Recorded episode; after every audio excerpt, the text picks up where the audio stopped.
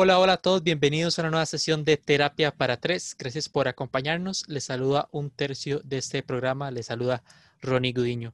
Y voy a pasar con uno de mis amigos y compañeros, don Daniel Martínez y Monje. ¿Cómo estás, Daniel? Todo bien, todo bien. Pues sí, un episodio más, un tema puede ser interesante para algunos, ¿verdad? Un poco engorroso para otros, pero de igual manera muy importante para la actualidad tanto nacional como internacional. Eh, antes de pasar ya con Libro para que se presente, ¿verdad? Me gustaría invitarlos de una vez a que puedan seguirnos en nuestras redes sociales. Nos pueden encontrar como Terapia para Tres, tres con número en Facebook y arroba terapia guion bajo para tres, tres con número en Instagram y Twitter. Y ahora sí, Libro, ¿cómo vas? Hola, hola, todo bien, muy contento. Eh, para esta semana tenemos un tema Sí, como bien le dijo Daniel, bastante interesante. Nos salimos de nuestras casillas, salimos de nuestras fronteras, porque vamos a hablar de un tema internacional y con un bonus track que obviamente lo vamos a hablar más tarde, que también está muy interesante. Así que, ¿qué les parece si comenzamos, Ronnie? Eh, excelente, sí, claro, libro. Vamos a hablar, porque este martes elige el nuevo presidente de los Estados Unidos en una elección que todo el mundo debería seguirle el pulso. Joe Biden contra el actual mandatario Donald Trump, en lo que ha sido una campaña llena de polémica, de guerra cruzada de declaraciones, se podría decir, golpes bajos y demás. Entonces, en esta sesión les traemos una breve reseña del perfil de ambos y a la vez trazamos paralelos de si se está haciendo campaña desde ya en nuestro país a poco más de un año para la votación presidencial de Costa Rica. Y bueno, vamos a empezar con esta sesión comentar un poco, no sé, Daniel, si puedes este, ayudarme con el perfil de Joe Biden, un poco de pinceladas de lo que, eh, de quién es este señor que quizás muchos que nos, nos escuchan no lo conocen. Sí, sí, claro. Bueno, Joe Biden, para los que no le han estado siguiendo el pulso a todo este proceso electoral, él es parte o es representante más bien del Partido Demócrata, hay que hacer la acotación para los que no saben que en Estados Unidos solo hay dos partidos, es el demócrata y el republicano, él es del demócrata, los cuales abogan por un Estado más intervencionista y que ofrezca mayor protección social a sus ciudadanos a través de servicios de salud y servicios educativos públicos y que por lo menos sean accesibles, ¿verdad? Eh, también tienden a defender mucho el derecho de las mujeres a, abortar, ¿verdad? Y otras causas progresistas como el matrimonio igualitario. Biden tiene todo un background político. La verdad es, a los 29 años se presentó como candidato al Senado por el Partido Demócrata y resultó ganador, convirtiéndose en el quinto senador más joven de la historia de todos los Estados Unidos en 1987 fue elegido como presidente del Comité Judicial del Senado, donde impulsó la ley contra el uso de armas. Y en 2009 asumió el cargo de vicepresidente durante la administración de Barack Obama hasta el 2017, ¿verdad? Que fue cuando ya Donald Trump entró al gobierno de Estados Unidos y ha mostrado interés y trabajado por la presidencia de Estados Unidos en tres ocasiones diferentes. Perfecto, Daniel. Sí, este, eso es como para, yo creo que no, se pueden perder, eso es como ya un perfil clave y conciso de quién es Joe Biden. Eh, no sé, quiero antes de ir con las propuestas de, Joe Biden y el perfil de, Donald Trump, bueno, antes de ir al perfil de Donald Trump, este, quiero saber, el libro, vos, antes de eso que estaba ocurriendo, o sea, sin, sin mentir honestamente, ¿qué sabías de Joe Biden, de esa figura? O porque no está mal que pienses este escenario que te estoy poniendo, porque mucha gente piensa así. Era la figura que ganó, que avanzó para hacer la posición a Trump y por eso se apoya, aunque no se sepa realmente quién es para muchos, porque en Estados Unidos obviamente, como bien dice Daniel, tiene mucha historia. Vos, antes de que pasara todo esto, ¿qué significaba Joe Biden? Bueno, la verdad, no suelo interesarme muchísimo en la política estadounidense. Obviamente en la, en la época de elecciones es cuando uno más lee y más se empapa, por decirlo así, para, para ver qué está pasando, ¿verdad? Ya que es una elección que no solo es de Estados Unidos, sino puede perjudicar o beneficiar para el resto del mundo. Recordemos que Estados Unidos es de los países, si no es más importante, de los más importantes en muchos ámbitos. Y obviamente depende mucho de quién vaya a quedar. De Biden yo sí conocía porque, bueno, obviamente había sido el vicepresidente de, Barack Obama, estuvo ocho años. Entonces, no es que era una figura desconocida. Tampoco les puedo decir que me haya estudiado todo eh, hecho y derecho lo que, lo que había hecho, valga, es un verso sin esfuerzo. Pero no era tampoco alguien desconocido. Yo sé que, por ejemplo, ganó bastante bien las, las elecciones en, en el Partido Demócrata, que estaba Bernie Sanders y, otros candidatos, pero si lo que quieren eh, los demócratas es sacar a Trump, habrá que ver. Recordemos también que las elecciones en Estados Unidos son diferentes, no son por, cantidad de votos mayoritarios, sino depende de la ciudad, pero bueno, eso ya lo vamos a tocar más adelante. Sí, de hecho, este, ese es un punto importante que, que toca Libor, porque Bernie Sanders era como el que figuraba incluso desde las elecciones anteriores con más fuerza y era como la figura que mucha gente tenía en mente. Igual vamos ahora a tratar un poco las polémicas que han tenido ambos, pero sí quiero comentarles un poco Donald Trump. Todos sabemos que es un multimillonario, o sea, todo eso lo, lo conocemos. Lo curioso es que básicamente fue el primer presidente de Estados Unidos en ser electo sin tener antecedentes políticos o militares dentro del Congreso. Entonces, por eso tomó mucha relevancia y la figura de Donald Trump ha estado enmarcada por su propia personalidad, porque, ok, sí, es, él es republicano, eso quiere decir que son más conservadores en temas fiscales y sociales, suelen apostar por un Estado más pequeño que reduzca los impuestos y permita el funcionamiento libre del mercado.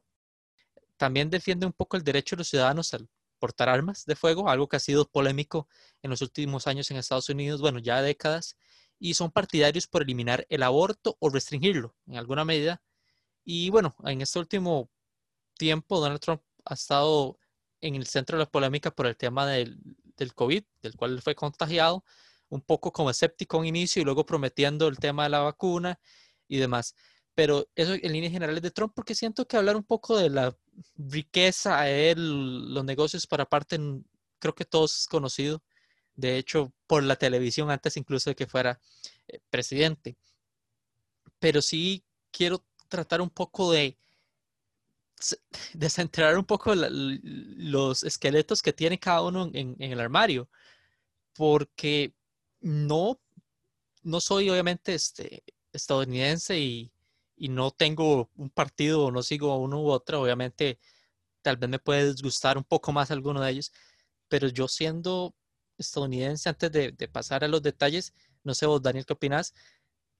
No me ilusiona tanto y viendo los antecedentes y las polémicas de ambos, no me ilusiona tanto. Es como, voy a hacer la frase, la frase de, Fishman, el, el, menos malo sería el final, ¿no? Sí, aplicamos un 2018 en Costa Rica otra vez prácticamente, porque si lo vemos, si lo vemos desde el punto de vista que fueron las elecciones nacionales, aquí es un, es un Carlos Alvarado contra Fabricio Alvarado, totalmente. Eh, y aquí es donde entra mucho la parte del menos malo, tenés razón. Es que, a ver, todos sabemos que Donald Trump tiene unos antecedentes que hasta él mismo los acepta. A veces públicamente, a veces no, ¿verdad? Pero que todo el mundo, todo mundo lo sabe, se habla a voces, ¿verdad? Entonces, seguir otro gobierno con él como que todos siempre han estado muy reacios a. Y más ahora, digamos que él podría, podría verse un poco afectado porque necesita mucho lo, el, voto latino dentro de Estados Unidos, que eso después lo vamos a desarrollar un poco. Pero Biden, Biden yo creo que se empezó a, a vender como el santo, ¿verdad? De todos los políticos, mientras que uno, digamos, que por lo menos ha estado muy metido en todo este tema, sabe que cuando pasó toda la polémica entre Hillary Clinton y Donald Trump, donde a Hillary le, le, le filtraron los correos electrónicos, ¿verdad?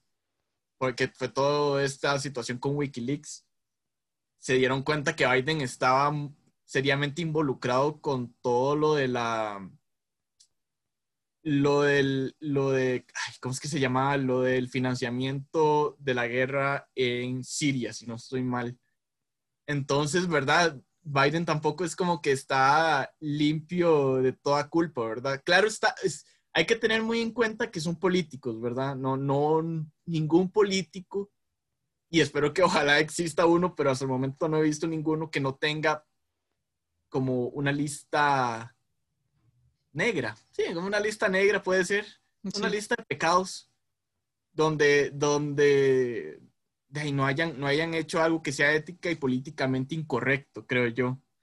Sí, bueno, vamos a hablar de, de hecho de eso. Quiero hacer la aclaración, bueno, no la aclaración, pero sí acotar, añadir lo que usted dice.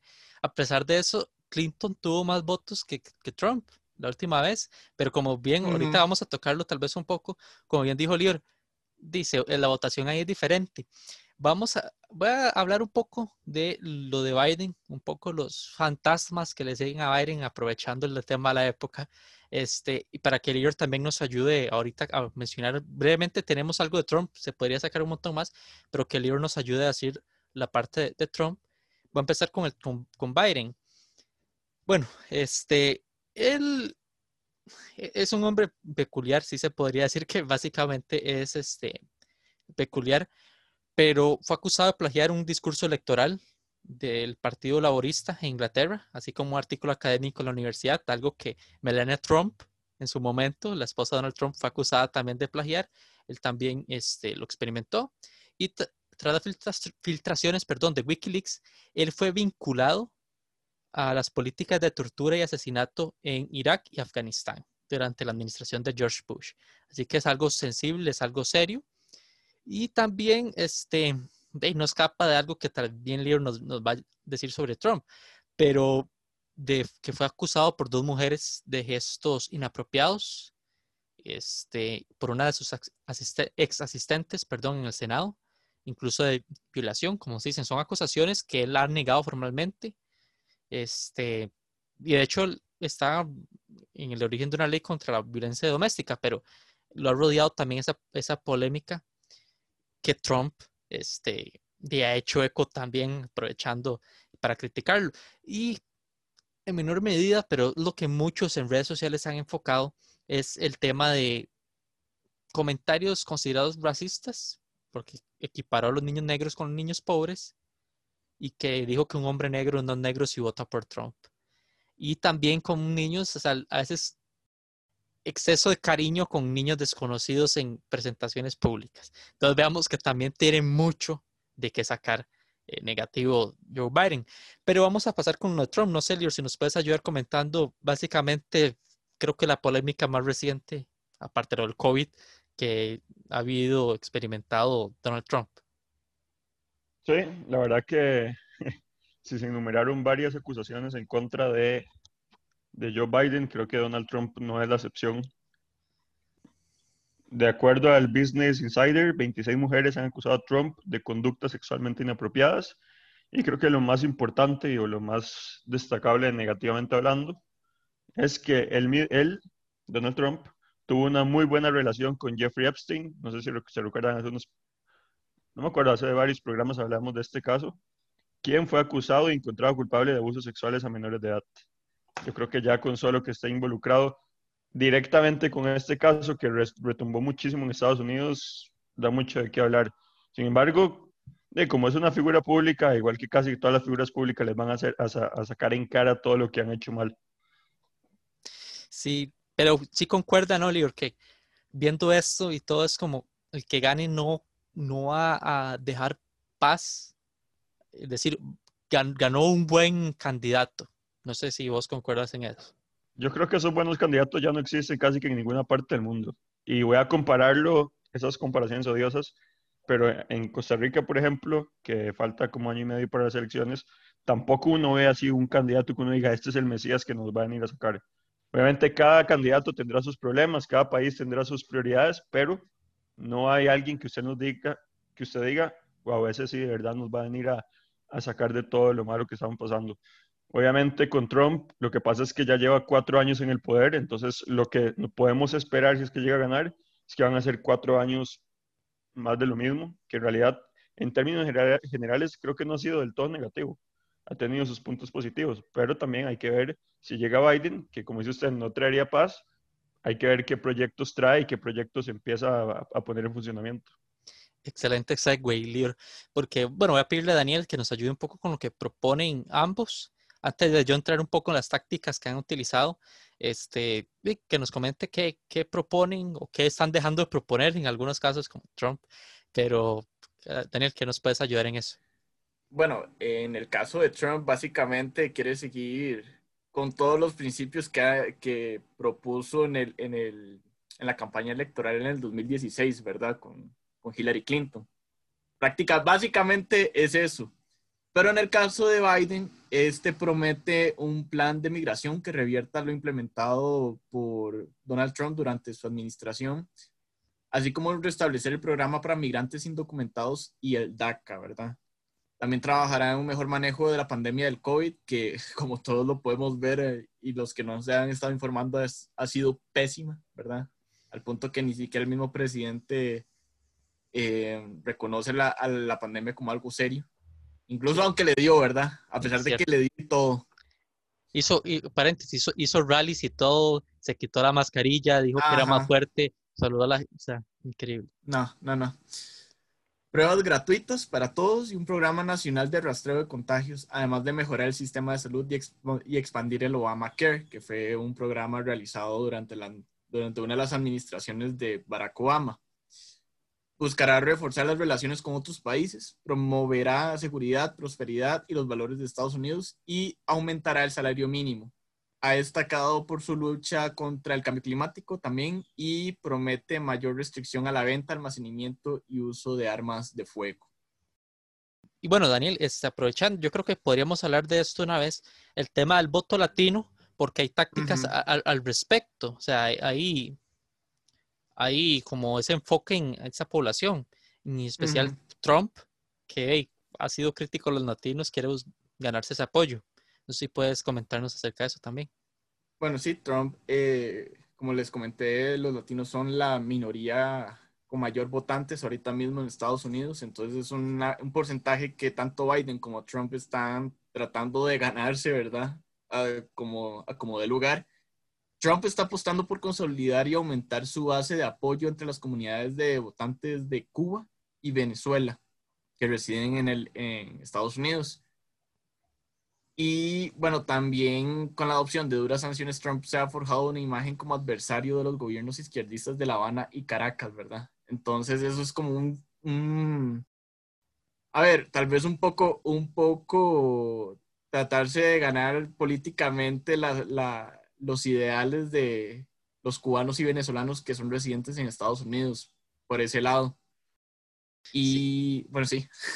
Sí, no, y de, de, hecho Biden, este, ¿cómo decirlo?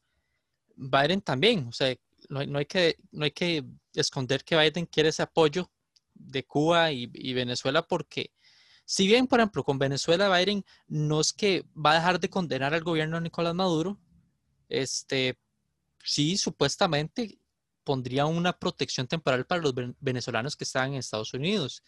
Y también, este, creo que con, la misma Cuba están buscando este, reducir las, las sanciones que, adoptó. O sea, eh, quieren ganarse, congraciarse con, con ambas eh, poblaciones.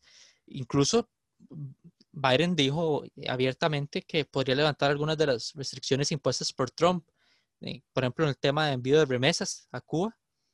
Este, y si bien a, Maduro le diría en Venezuela que le convoque a elecciones libres, ya bajaría un poco el tema de las amenazas que Trump tuvo del uso de la fuerza. Entonces vemos cómo, cómo es ese, ese juego que, que, se tiene. Pero sí quiero hablar un poco de sus tácticas que han utilizado en campaña porque hay que ver, o sea, eh, criticamos mucho lo que aconteció aquí en el, país y lo que acontece cada cuatro años, pero tampoco es que son santos los candidatos de otros países. Por ejemplo, Trump ha atacado a Biden, de, incluso por el tema ahí, sin ser tan directo, de que la esposa de Biden y la hija de él murieron hace años en un accidente de, tránsito y también que un hijo este, de Biden estaba relacionado con drogas. Y eso Trump lo, ha criticado le ha tirado, como se dice popularmente, por eso.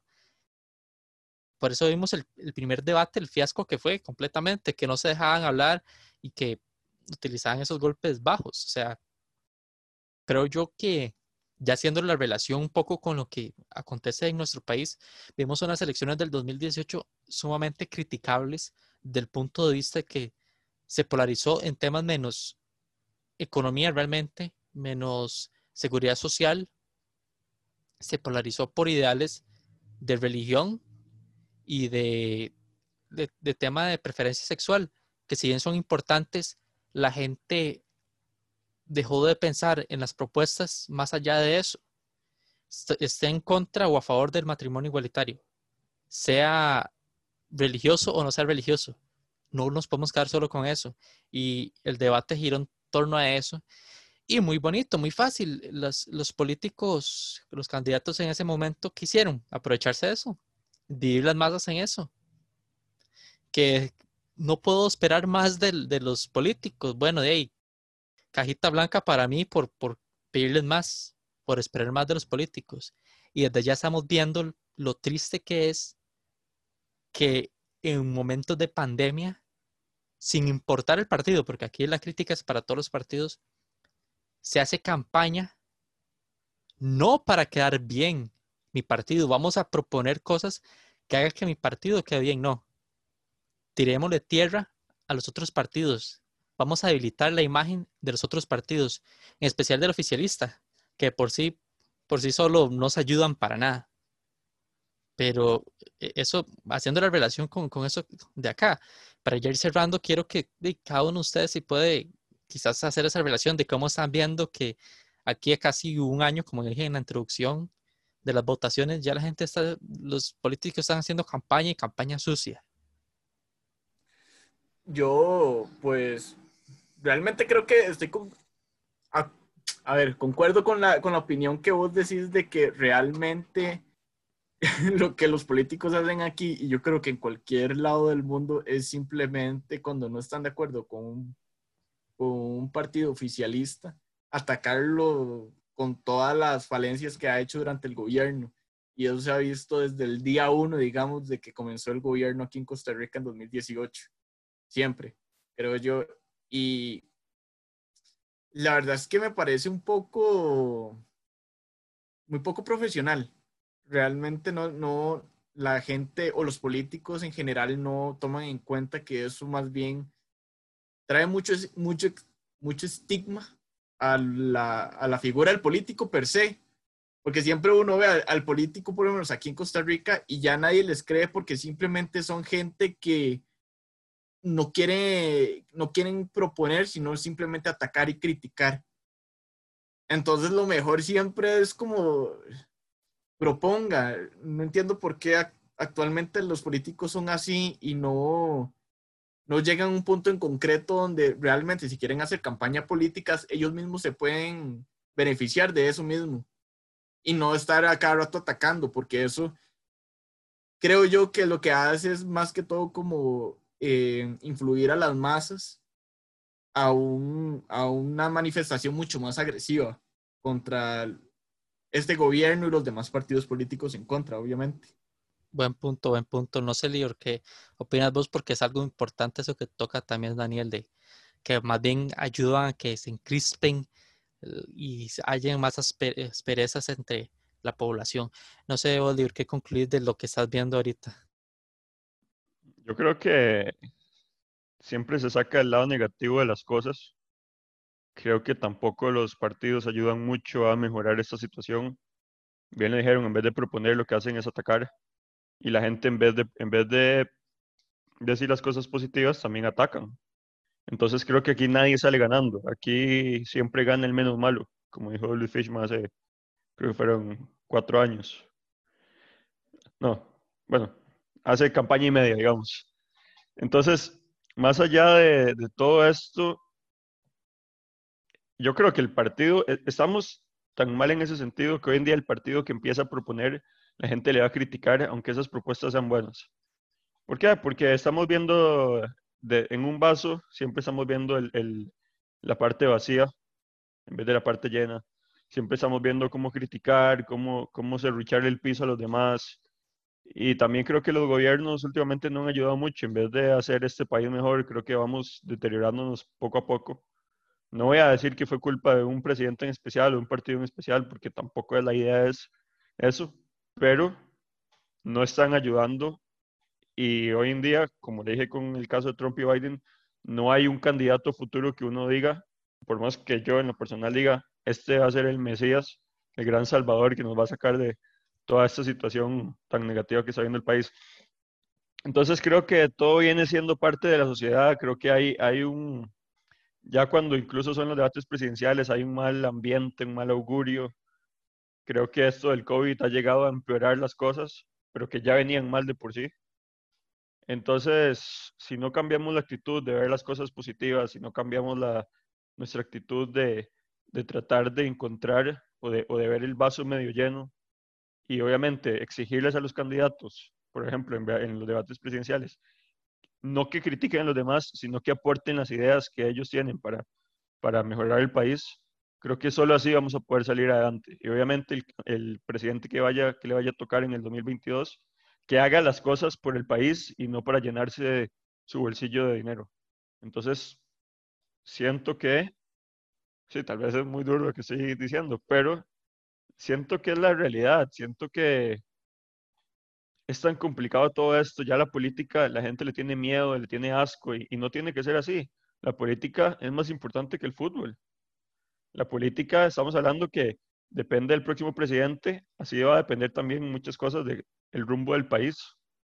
Entonces, hay que verle el lado positivo a las cosas, hay que buscar, hay que exigir a los candidatos que propongan ideas y que la gente vote no por el no necesariamente por el partido, no necesariamente por el candidato, sino por las ideas que representa como tal. Que gane el que tenga mejores ideas para sacar adelante este país. Creo que eso es lo más importante de aquí a futuro. Y bueno, vamos a este, ir cerrando esa parte. Sí quería este, cerrar un poco con cómo se manejan el tema de las, de las elecciones en Estados Unidos. No mucho en detalle para no confundir, pero sí que según el lugar donde sea la población, la cantidad que tengan, el que gane determinado estado gana más votos que otro. Por ejemplo, en Florida son 29, donde hay muchos latinos. En otros lados es solo 4. Entonces, para obtener la presidencia hace falta sumar al menos 270 votos en el colegio electoral. Pero eso es como en líneas generales, si les gusta investigar un poco más, los invito a que lo hagan. No quiero terminar esto tan, tan denso porque me parece que el fin, la conclusión del libro era como la ideal para, para terminar esta parte. Y hablando del libro, él nos preparó el intermedio de esta semana. Y bueno, vamos a escucharlo y seguimos con más de terapia para tres.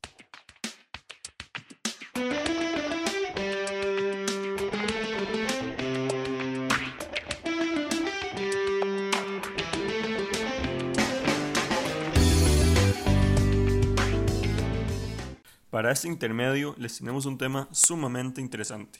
¿Sabía usted que en Costa Rica tenemos nuestra propia celebración de Halloween? Se llama el Día de la Mascarada Costarricense y justo se celebra en la misma fecha, es decir, el 31 de octubre. Les voy a contar un poco sobre cómo iniciaron estas celebraciones. Se remonta hasta la época colonial en honor a la Virgen de los Ángeles en Cartago, cuando Cartago era la capital de nuestro país. Las mascaradas son una combinación de tradiciones españolas y de aborígenes costarricenses. Por un lado, las fiestas públicas típicas de la colonia, y por el otro, los actos rituales amerindios. ¿Y sabe por qué se celebra? Bueno, se propuso festejar como alternativa de Halloween para promover las costumbres propias del país y que la tradición siga viva. Para eso, estas fechas se programan diferentes actividades en donde todos pueden disfrutar de estas fiestas, historia, comida y sobre todo recordar la cultura local. Por cierto, algunos de los personajes legendarios que son bastante utilizados para celebrar el Día de la Mascarada costarricense son incluso leyendas urbanas, como por ejemplo el Pisuicas, la Llorona, la Cegua, entre otros. También cabe recalcar que es la festividad en donde tanto niños como adultos son perseguidos por un diablo gigante.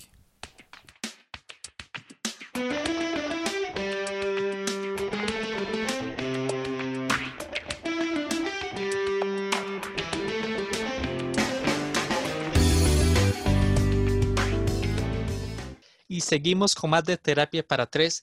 Vamos con un intermedio, aprovechando ya el intermedio, dígame a mí, va a seguir. Vamos a, con, al bonus track. Este, gracias al libro por el intermedio, era lo que iba a decir, pero se cruzaron los cables. Eh, aprovechando el tema de que ya cada octubre y, muchos, yo soy uno que no soy seguidor del tema de Halloween, pero tenemos nuestras propias este, celebraciones, bueno, celebración, como bien dijo el libro en el intermedio, y vamos a hablar también de historias, vivencias y demás, ticas, leyendas de terror que, que tenemos en nuestro país, que yo creo que ya es como conocimiento popular. No sé ahora las nuevas generaciones, pero a uno le contaban eso en el kinder. Yo recuerdo que a uno le contaban en el kinder, las, las maestras, no, las niñas, le decía a uno, le contaban eso en el kinder a uno. No sé ustedes cómo fue eso, pero, o sea, uno le contaban, le contaban eso y no terminaba asustado y era uno muy pequeño. No sé ustedes cómo fueron conociendo un poco esas historias. Sí, fue en a mí me pasó igual, fue en el kinder. Y realmente, ok, es conocimiento popular, pero yo creo que no solo costarricense, sino a nivel latinoamericano, muchas de estas. Porque, digamos, una que es súper conocida es La Llorona, y La Llorona hasta en México está. Entonces, todo, yo creo que todos los países tienen su propia versión de La Llorona. Hasta una película le sacaron a La Llorona. Exacto. Cierto. Sí. Entonces, pero sí, diga, yo, ah, a mí me, me, los empezaron a contar en el kinder las niñas y uno, hay unas que son, a ver, más terroríficas que otras, por así decirlo, pero igual uno se, se, se asustaba un montón, porque claro, uno como niño, eso sí es un trauma, ¿verdad? O sea, uno como niño tiene la imaginación súper sensible, entonces le dicen todo eso con el montón de detalles y ya está, lo traumaron a uno, pero sí. Y bueno, no sé, Oliver, cuál, este, cómo fue el primer contacto con, con esas historias y también cuál considera usted que es la mejor. Y ahora le pregunto también a Daniel, la, que, la mejor en cuanto que cuando era pequeño usted le generaba más temor. Si era que alguna le da temor, porque usted no le tiene miedo a nada, pero ahorita ya de grande no tiene miedo a nada usted, entonces de niño, piense como niño. Vamos a ver. Bueno, a mí. De, la, sí, pero de, de, de, suave, suave, suave, Lior, Lior, Lior, dije. No, ya va, ya va, pero para decirme, porque yo ya, porque yo ya dije la mía, entonces para decir de una de mis favoritas. No, no, suave. Suave porque, mejor porque veo la cara de Lior que está maquinando, sí, mejor, Daniel. Porque ya Lior, Lior está maquinando, a ver cuál. Dele. Eh, bueno, la, mi favorita siempre ha sido el Cadejos. El Cadejos siempre ha sido, o por lo menos la que más me ha asustado, siempre ha sido esa. Y realmente es algo como que a ver, en, en mi casa, yo vivo en Cartago y para nadie es, es sorpresa que en Cartago hay mucho ganado. Hay mucho ganado. Entonces, cada vez que a veces pasaban vacas o pasaban caballos o así. Y, entonces uno como de niño, si se despierta a las 3 de la mañana y van pasando vacas o algo así, y uno dice, está sonando afuera, ¿verdad? Y a veces no sé por qué traían cadenas. Y lo primero, no sé por qué, lo primero que se me venía a la mente era el cadejos. Siempre, siempre fue así. Y de ahí fue como la, yo creo que la leyenda que más, que más me asustó y que, no crean, si a mí me suenan cadenas a las 3 de la mañana en, la noche, o sea, me sigo asustando. Igual. De, de hecho, yo, yo concuerdo porque también era como la que contaban con más lujo de detalle y la que uno como niño, no sé ustedes, era como que pensaba uno más, era como la que uno tenía más esa posibilidad de, ¿cómo decirlo?, de, de creativamente autoasustarse porque uno imaginaba y veía con detalle y demás. O sea, voy a decirlo, no creo que haya alguien que nos escuche que no la conozca, pero sí por encima, o sea, que es una leyenda de, era el tercer hijo varón, que sea mucho fiesta y, y vago, que en los días de pasaba echado, no hacía nada, hasta que, bueno, siempre este, sea de fiesta, hasta que, digamos, el padre y los hermanos este, lo maldicieron, por así decirlo, sí, básicamente eso fue. Se le pusieron como una maldición, una cosa así. Entonces diciendo que a Chao y a cuatro patas seguirá por los siglos de los siglos. Y así fue. Entonces él se transformó en un perro grande, dicen que flaco, eh, que persigue igual a la gente, entonces que sale muy tarde. Eso es como historia, yo creo que las mamás para que no salieran los hijos a, de fiesta. Pero, pero sí, entonces, y sonaban con cadenas y atacaban a la, gente que se iba, que se iba de, de, fiesta. Como digo, cuando uno se lo contaban, le, le decían más detalles y todo, y cómo se veía los ojos y demás. Pero sí, concuerdo que era la, la demás, no sé, Bolívar. Bueno, si Daniel era de Cartago, yo soy de Escazú, que aquí es donde nacen todos los mitos y Cierto. leyendas urbanas. Cierto. O no hagan caras. Yo creo que hay, hay dos, dos en particular. Una que es muy general, que son las Ajá. brujas. Ujú, Las brujas, las brujas de Escazú, que o sea, se remonta hace siglos de siglos, ¿verdad? Cuando pensaban que, que habían brujas en las montañas de Escazú. Y el otro creo que también es internacional, pero es el jinete sin cabeza. Sí, ese es internacional. Y no sé, digamos, lo que me acuerdo del jinete sin cabeza, porque no me acuerdo tanto de, de niño cuando me contaban esas historias. Una vez viendo Scooby-Doo, me acuerdo que uno de los malos era el jinete sin cabeza, que en realidad era uno de los malos que tenía la cabeza metida debajo de la camisa y, y andaba un caballo. Pero es como la forma más dibujos animados de, de- de ver la historia, ¿verdad? Yo creo que y todo esto es parte de la cultura, ¿no? Eh, Yo, yo no creo que hay que verlo de- tampoco de forma negativa. Creo que a uno de niño, la verdad que lo impresiona todo. Y, y si le contaban estas historias, siempre tenían un fin que estoy seguro que no era meternos miedo a las cosas. Tal vez querían meternos miedo para, como dice usted, para no Evitar. salir de fiesta, para el otro, Ujú. pero no era por maldad. Sí, sí, eh, de las formas ellos no saben que van a dejar traumas en la gente. No se tenía ese conocimiento. Este, pero sí, de hecho, por ejemplo, la cegua. La cegua también que es para los borrachos, ¿Cierto? Porque es una mujer que sí, que los atrae, que se ve muy atractiva y al final de la noche ven que tiene cara de caballo y demás. Y a los borrachos también. A mí, digamos, como les digo, yo el cadejo era la que, la que siempre tenía como de primera en, en cuanto que más me gustaba la historia como tal. Y también La Llorona, según el lado donde fuera uno, era como, como, ¿cómo decirlo? Como eh, eh, el go-to de, de las personas para asustar. Si era un lugar muy oscuro, ay, va- ¿qué, qué decía uno? Va a salir La Llorona. Y que también, como bien dicen ustedes, era universalmente conocido, porque en todos lados se sabe que fue una eh, muchacha que tuvo un bebé fuera del matrimonio y que la mamá lo mandó al río, lo asesinó y ella entonces anda por los siglos de los siglos llorando, buscando al bebé. Y eso, eso es más fácil de entender también, pero era, o sea, esa no creo que tenga un fin como para...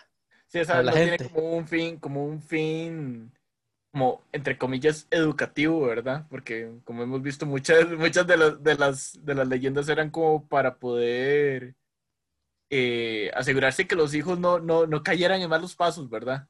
sí. Pero sí, De hecho, bueno, yo recuerdo que en, el kinder las que más me contaban era, era igual de lo de la, la piedra de Acerrí, que curiosamente no sé por qué la contaban, no soy de Acerrí, que es también asociada a una leyenda de una bruja, que decía que en las laderas yacía ahí una cueva donde supuestamente vivía la bruja, y en una parte ella dice que hay una puerta y ella puede salir a medianoche y demás. Y también era el padre sin cabeza, que esa también Ujú. esa es que también tiene muchas versiones. eh, sí, claro. eh, No es como que sea una. que- Yo me acuerdo que una vez mi primo, eh, mi primo por jodernos, ¿verdad? Mi hermana y a mí nos decía que eh, cuando se derrumbaron las ruinas, ¿verdad? De Cartago, al parecer fue porque una vez una noche llegó el padre sin cabeza y se persinó frente a la iglesia y de la nada todo empezó, empezó a derrumbarse, empezó a temblar y todo se empezó a derrumbar. Entonces aún más, supongo yo que para molestarme, ¿verdad? Porque obviamente las ruinas quedan en Cartago, entonces- pero sí, esa fue una, digamos, por lo menos la versión que yo, que yo, que yo siempre conocí, siempre la tengo en la mente, siempre. No, no anda tan largo, Daniel, porque de hecho, bueno, saben lo de las ruinas fueron por terremotos, ¿verdad? Pero que supuestamente dicen que eso fue por un sacrilegio cuando de ahí un sacerdote enamora, eh, este, un sacerdote fue asesinado ahí por un, digamos que era una pareja que se casó y que el sacerdote, digamos, los casó y lo compró.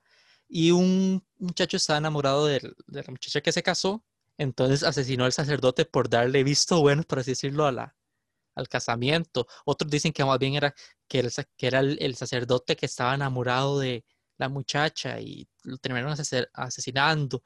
también como que eran hermanos, el cura y el novio de la muchacha, y hubo celos entre ambos, entonces el cura mató al hermano al momento de la boda y después por eso fue decapitado el, el cura. O sea, esas son versiones solo de Cartago, como le digo.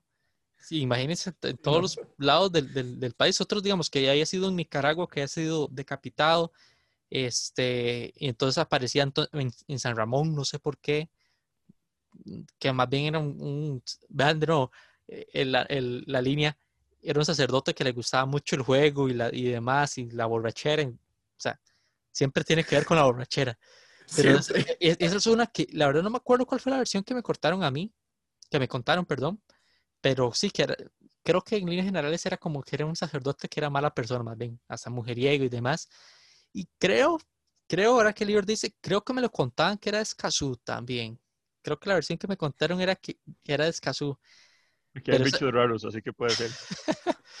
pero, pero sí, o sea, esas eran las que yo recuerdo que me contaban en el kinder. No sé cuál otra recuerda usted, algún, alguna otra historia.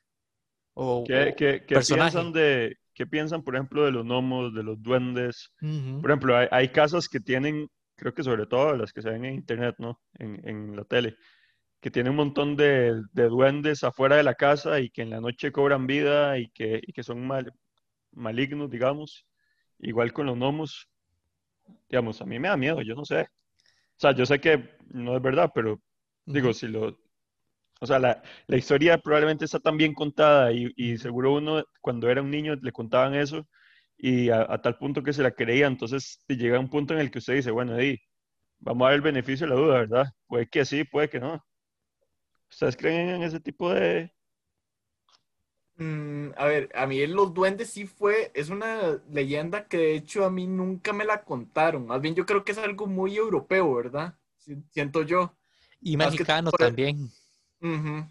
Como muy, porque ellos tenían como esta tradición de, o el gusto más bien de poner gnomos y duendes de piedra o de cerámica en los jardines. Sí. Pero, pero es así, es así no, nunca, digamos, me, me la contaron. Obviamente, me sale un duende en, en el patio y, y, salgo corriendo, pero... Pero bueno, no, no, sé ustedes, pero cuando comencé a YouTube y el tema de los videos, uno, bueno, buscaba de miedo. Hay unos que son icónicos, que no, tienen, que no vienen ahora al caso, pero que buscaba uno. De duendes también. A mí, digamos, uh -huh. lo que me asustaba era de eso, en esa época, no de niño. Bueno, todavía de niño, pero no fue como dice Daniel que me lo contaron. Es como duende visto no sé cuál parte de México o en, en televisión. Uh -huh. Obviamente son montados, pero en esos casos sí son, como dice el libro, que uno dice, uy, ve ahí se ve. Y además, sí, eso Parece como, muy real, eso es lo que pasa. Son muy bien hechos. Eh, bueno, eran, para ese entonces, porque seguro si uno, lo, si uno los ve ahora, esos videos, uno va a decir, nombres, esos era como el, el, documental de las sirenas también, que, que decía, se vio una sirena en la playa y no sé qué, y pasaron un video y había no se sabía realmente si era una, si era una mujer con traje de sirena, ¿verdad? O, o, si era, o si era algo real, pero siempre, o por lo menos uno cuando tiene como 10 años, siempre se cree todo ese tipo de cosas. No sé ustedes, este, si, si va a, a ir cambiando esto, pero yo siento que se van a ir perdiendo un poco. Por ejemplo, las, las más ticas, la, la carreta sin bueyes, yo siento que va a ser una porque muchos niños van a decir que es un buey, que es una carreta, ¿cierto o no? Sí, porque ya no, no, es típico de esta época. Sí. Bueno, igual la, poco se ve. la leyenda de Istarú, la misma Tulevieja, porque antes era una frase como que se lo haya la Tulevieja, recuerdo más, uh -huh. y de décadas, incluso antes que nosotros naciéramos. Yo creo, creo, que los papás o los hermanos mayores para asustar a los menores no les dicen, se lo ayer la tele vieja, creo que ya no, creo que ahora van a inventar alguno de alguna el película, coco. el coco, el, el bueno, coco. ni el coco, ni el coco yo creo que, que sobrevive y va cambiando. Puede ser. Puede ser. Sí. La mano Pero peluda, por eso, eso. por eso, sí. por eso es que hoy en día, digo, hoy en día los chiquitos celebran Halloween, pero por ¿Cierto? eso es que en Costa Rica se quiere celebrar el Día de la Mascarada, que fue lo que yo dije en el intermedio, para justamente mm. no dejar que todas estas leyendas urbanas se mueran y, y, pasen al olvido, porque es parte, al fin y al cabo, de una cultura. Cada país tiene sus, sus bichos raros, entre comillas, ¿verdad? sus bichos raros. no sé si ustedes se acuerdan también de, de la mona. El mico era... malo, el, el, mico malo. Ajá. Es el mico malo. La mona sí es A mí, el me, mico a mí me lo contaron como la mona, literalmente. Es algo muy de, de La Guanacaste. Mona Lisa, la, la Mona Lisa es un mito. Ya, ya con el código da Vinci y todo, Sí, ya, sí, ya. conspira. Landon. Pero sí, el- a mí me lo contaron como la, como la, la mona. Y yo me acuerdo que, bueno, mi papá tenía eh, una abuela, bueno, una bisabuela, ¿verdad, mía?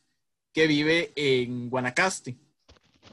Mi bisabuela era muy, muy, ay, como, como muy creyente, tal vez, de todo este tipo de varas como de brujería, toda esta vara, ¿verdad? Que, que a mí la verdad me ponen los pelos de punta. Y decían que llegaba la mona en la noche. La mona, para los que no conozcan, es una mujer que llegaba y era bruja, pero llegaba y se metía como a un caldero y se metía y se transformaba y salía como una mona. Y iba asustando a todo el mundo en, en- en Guanacaste durante la noche.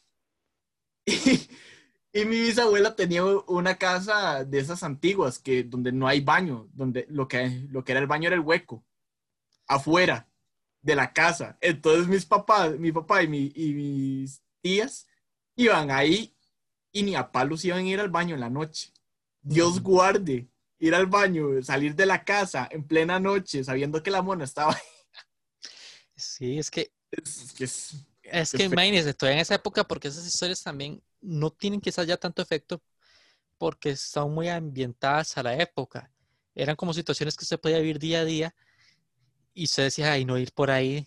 Ay, ¿me entiende? Era como, como excelente el ejemplo que da Daniel, y era como ese temor latente. En cambio, ahora uno dice, pero ya esa hora no, ya eso. Y ahora, inclusive ha ido. Hoy, hoy en día le pueden salir otras cosas, pero eso no. sí, ha ido, ha ido evolucionando.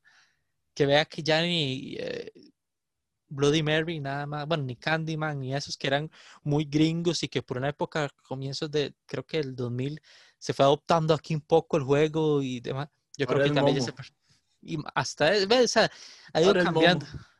Por ejemplo, yo ahora, y yo investigando, dígame a mí, investigando, un poco antes del, de- del episodio, este, por ejemplo, las hormigas de Nandayuri, es una historia que yo creo, bueno, no sé si, si ahí se seguirá contando, ¿verdad? Aclaro, pero yo nunca la he escuchado. Y es, y No, yo aquí. tampoco. Es básicamente, o sea, búsquenla, los invito a que la busquen, hay una página muy buena de, de historias y leyendas urbanas ticas. Pero una mujer que convirtió en son popas a una, a una tribu. Pero, sea, les conté el final y no les conté la historia, pero no importa. Este, Pero importa cómo termina. exacto, e- es, es algo que uno dice, imagínense, o sea, uno no ha escuchado que estar escuchando a las próximas generaciones esas, los mismos, los muerras, que obviamente hay libro y todo que cuenta la historia de los muerras, que no creo que muchos lo vayan ya a leer, pero hay gigantes en Tilarán o Río Frío, son cosas que se van a ir perdiendo, creo yo, y, sí, lastimosamente, porque es necesario, creo que es necesario siempre. No sé por qué, no sé por qué, pero siento que es necesario. A ver si ustedes me ayudan a, entender el por qué es necesario tener esas leyendas de miedo. O sea, no sé qué aportan a la Porque es sociedad. cultura, porque es patrimonio, porque es identidad, creo yo. Es, es tal vez como parte de la historia del por qué estamos ahora donde estamos. Siempre es como, por lo menos para los papás, eso es conocimiento o recuerdos, cultura general. Y yo creo que, ok, muchas de estas, muchas de estas leyendas no, no las están contando ahorita, pero igual manera yo creo que en los colegios aún están implementando todo este tipo de cosas y eh, digamos, yo me acuerdo que una vez a, a mi hermana la, la tuvieron que llevar vestida de una leyenda, tenían que ir, y, iban, tenían que ir desfilando, toda, era como si fuera el Halloween, ¿verdad? Pero a, a lo tico, Halloween a lo tico, entonces todos iban vestidos de una leyenda de acá e iban desfilando por todo el colegio. Entonces yo creo que, claro está, ¿verdad? Obviamente los maestros de ahora, fijo, no, no conocen, tan igual que nosotros, ¿verdad? Y no tienen como todo el espectro de lo que son las leyendas eh, aquí a nivel nacional. Pero por lo menos ya las que habíamos dicho, como el Padre Sin Cabeza, el Cadejos, La Llorona, todo este, las más conocidas o las más famosas, son las que aún creo que se van a preservar y se van a preservar por varios años más, pero siento yo que es identidad, es cultura eh, y es patrimonio inmaterial, patrimonio inmaterial. Yo quiero, yo quiero comentar algo nada más que había dicho Daniel antes, para comparar más o menos las épocas, porque depende de la realidad de lo que se está viviendo a su alrededor. Por ejemplo, Daniel mencionó a Momo, que obviamente Momo no es TIC, Momo es algo internacional. Pero ¿qué es lo que pasa? Que Momo es algo de Internet, es algo que hoy los chiquitos hoy en día pasan metidos. Antes probablemente... información visitar el canal de Dross. probablemente los, los jóvenes de hace, no sé, 100, ciento y pico de años, bueno, obviamente no tenían internet, no pasaban pegados a esto, pasaban metidos en un bosque, pasaban metidos afuera en la calle donde igualmente era seguro y, probablemente por eso les pusieron un montón de, leyendas urbanas y de mitos, pero esa era la realidad que se vivía en ese momento. Hoy en día con el Internet, ¿cuántos tipos de momos no han salido? Entonces siento que también va acorde a la época y a lo que se está viviendo en la realidad, lo que, lo que a uno lo, digamos, lo, le gira a su alrededor, ¿verdad? Entonces siento que también hay gente lo de Momo es gente mala, obviamente, no hay duda, pero que se está aprovechando que los niños hoy en día pasan muy metidos en Internet y que lamentablemente le hacen caso a cualquier cosa porque Internet siempre tiene la razón, ¿verdad? Igual que Wikipedia. Es que el, el fin es diferente. Obviamente es para hacer maldad, muchas, pero tiene razón porque yo en el colegio, bueno, hay unos que seguían en la escuela, lo de obedece a la morsa y demás, videos de, de, de YouTube que cuando apenas comenzaba, como, como les digo de terror del, del juego cuando usted va y, y, cuando ganaba, llegaba a la meta, le salía la cara al exorcista. Este, ese tipo de cosas más inocentes, crueles, pero inocentes, no con fin de hacer daño como tal a los niños. Yo caí muchas veces en ese el exorcista. Exacto, exacto, porque empezó con el juego que uno decía, ah, ya no, eh, obviamente no voy a hacer ese juego porque, y ya después era cualquier video X, quédate hasta el final y era que salía la, la cara. Este, y en el colegio, como bien dijo Daniel, los videos de Dross. O sea, va cambiando. Ahora ya no es tanto el, hablar, el contar historias, ahora de videos en YouTube, va que ni siquiera hasta con las películas. Pero creo que muchos sí queremos ese, ese temor, sentir ese miedo que nos asusten. Es que sabe que hoy en día los chiquitos no pasan metidos en un bosque jugando. Hoy en día usted les dice, cuidado, le sale la cegua y el chiquito va a decir, ¿qué? no voy a ir allá de todos modos. de nada le sirve. Es más, ya, ya ni siquiera el coco tiene vigencia, porque... Antes era... antes, era, para... el coco que si usted no se dormía, venía el coco y se lo comía, o, la cegua en el bosque, o lo que sea. Hoy en día los chiquitos de pasan metidos en la casa en un teléfono. No, exacto. Antes era para contarles para que los chiquitos más bien estuvieran en la casa porque pasaban afuera. Y antes era eso, para que se, para que se durmieran porque no se dormían y ahora de los chiquitos de, se pueden quedar a la hora que les dé la gana, ya no hay esa restricción. Pero digamos, no queremos sonar como viejos amargados, pero el punto, el punto es que... Lo somos, pero no queremos sonar. Exacto. Ustedes, tal vez, yo no, yo soy un chiquito. Sí, Daniel Amargado, pero chiquito. Todavía entra en la categoría, pero Daniel está como el mix, conoce a ambos. Pero sí, o sea, yo quiero que el punto sea ese, que, que se mantengan y, ¿por qué no? Que se inventen nuevas, pero a la versión a la tica. Pero bueno, este fue el bonus track. Vamos a ir con, bueno, las redes. No sé, Lior, vos, este, la tarea que vos digas las, las redes, que lo recuerden. bueno, con el permiso de Daniel. Permitido. muchas gracias. Nos pueden seguir en Facebook como Terapia para Tres, tres en número, y en Twitter e Instagram como arroba terapia guion bajo para tres, tres en número. Muy bien, muy bien, Lior. Vamos con la recomendación de la semana de parte de Daniel Martínez Monge. Bueno, para la recomendación de la semana les iba a pasar el nombre de una serie que de hecho terminé ayer y me gustó mucho. Es una serie animada de Netflix que acaba de salir, se llama La sangre de Zeus. Habla sobre la, la historia del semidios Herón, y de cómo tuvo que pasar todas sus, todas sus aventuras tratando de descubrir, descubrir perdón, quién es él, quién era el papá, por qué lo trataban tan mal a la mamá y a él, porque claro está, él, él, era considerado lo que antiguamente era un bastardo, ¿verdad? Un bastardo, fue, hijo fuera del matrimonio. Y entonces, para que no sepan, para que no piensen que estoy insultando a nadie. pero, pero sí, o sea, es muy interesante y es animada. Y, una vez quiero ahí hacer la acotación de que no todo lo que es animado es, es de niños, porque se tienen toda esa percepción de que todo lo que es animado es para niños y nada que ver, más bien es una serie un tantito sangrienta, ¿verdad?